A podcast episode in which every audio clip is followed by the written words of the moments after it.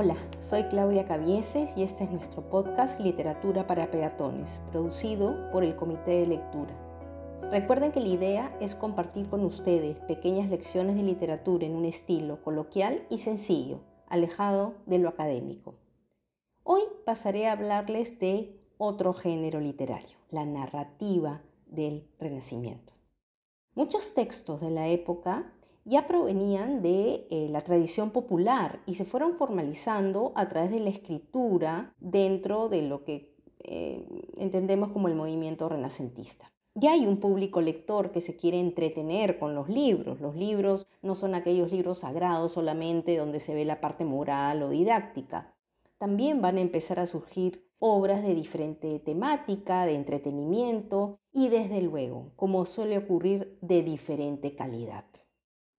Uno de estos casos es la llamada novela de caballería, cuyo éxito radicó en el desarrollo de un tema muy imaginativo, vinculado al amor, a las batallas fantásticas, y tenía tres elementos para una ecuación perfecta, el caballero, la dama en peligro y el mal contra el que hay que luchar.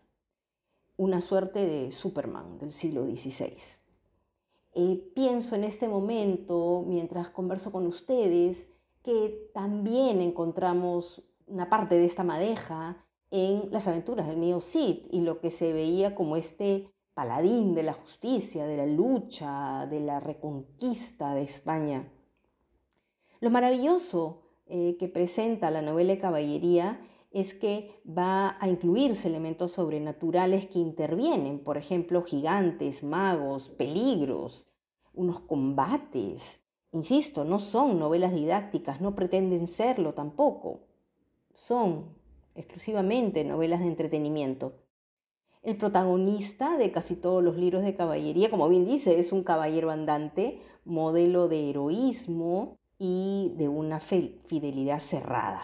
Realiza largos viajes por tierras lejanas, busca luchar por su honor, combatir contra otros caballeros y otros seres maravillosos que les van saliendo en el camino.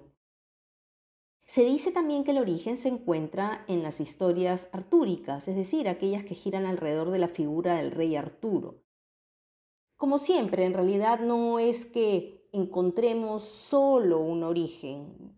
Creo que la literatura se va armando y se va alimentando de diferentes tradiciones.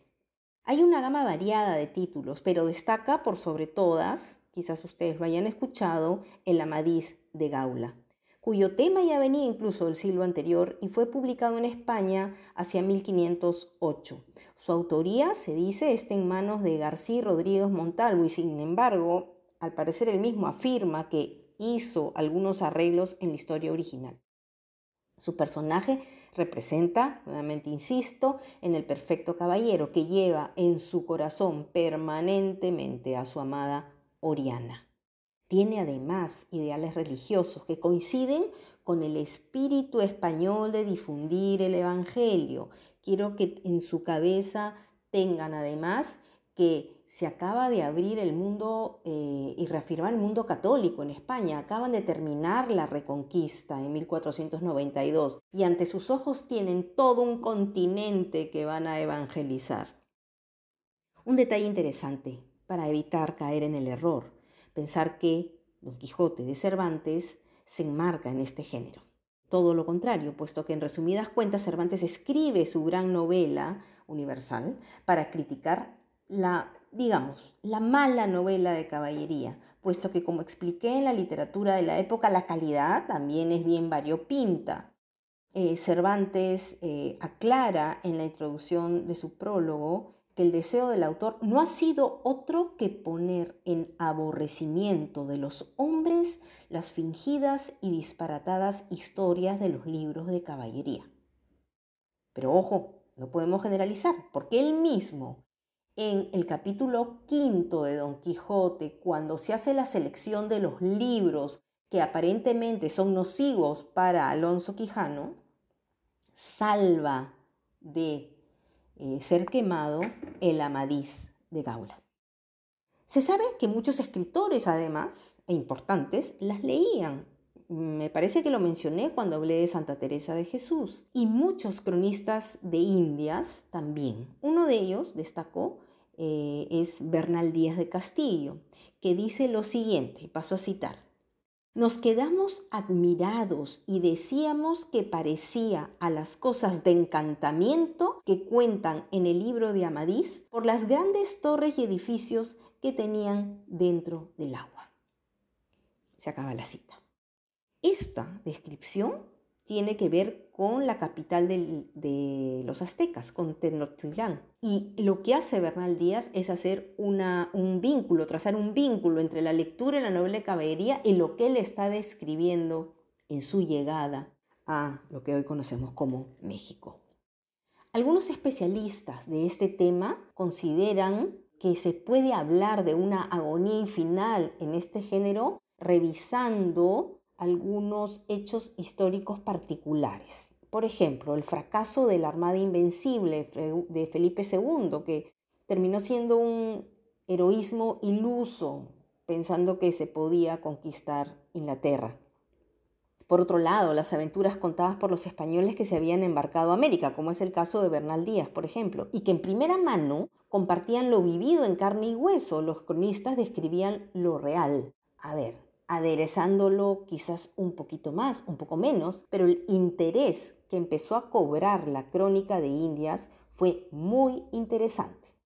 Como suele ocurrir en la historia de la literatura, van apareciendo otros autores, otros géneros y el público también se inclina por la novedad. Hay otro elemento importante. Cuentan que a Felipe III no le gustaban las novelas de caballería, les parecía un poco subidas de tono, porque si bien es cierto, también hubo una evolución entre lo que vendría a ser lo moral y lo erótico en los contenidos de novelas de caballería. Entonces dejó un poco, parece ser, de fomentar o de apoyar las publicaciones. Y también aparece otro género nuevo, la llamada novela pastoril.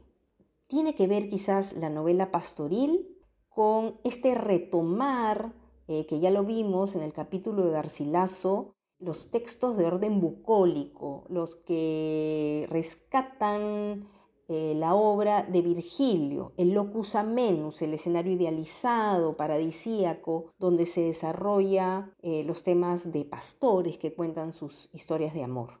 El amor vinculado a la naturaleza, la comunión de la naturaleza con estos personajes, conocida también como la literatura bucólica.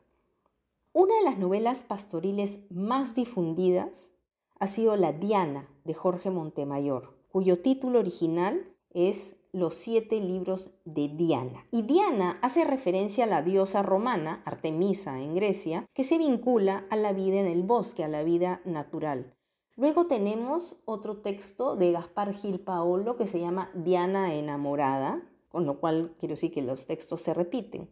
Eh, los personajes centrales de la Diana de Jorge Montemayor son Sireno, que es un pastor, y Diana, que se encuentra triste porque tanto él como ella, eh, eh, Diana se ha casado con Delio, pero también no se queda satisfecha, digamos, con este matrimonio, tiene su propia su propio sufrimiento y Sireno la ha perdido. Entonces, tenemos estas historias paralelas de amor frustrado, de infelicidad, del que ya había tratado Garcilaso en su poesía. Resulta interesante ver que en este género vamos a encontrar a otros autores que también lo desarrollan. Miguel de Cervantes, que escribe la Galatea, y Lope de Vega, que escribe la Arcadia.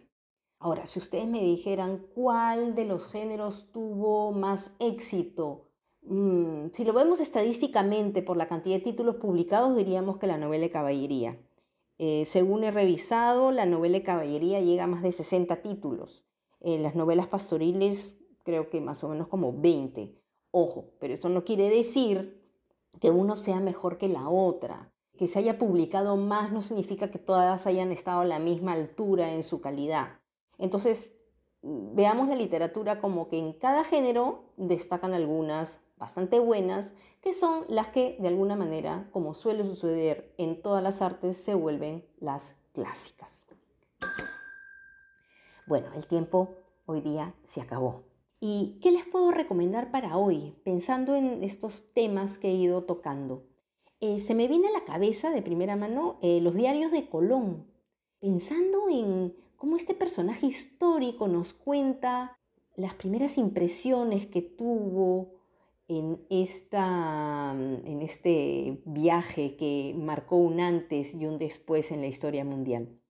De Laura Esquivel, Malinche, que gira alrededor de la relación de esta protagonista azteca y Hernán Cortés, el conquistador, más o menos ubicada en esta época que he desarrollado. Y luego Inés del alma mía de Isabel Allende, que relata la vida de Inés Suárez, una mujer española que participó en el proceso de conquista de Chile. Y ahora sí, me voy. Y recuerden, leer nos brinda un lugar a donde ir cuando tenemos que quedarnos donde estamos. Nos vemos. Cuídense mucho y cuiden a los suyos.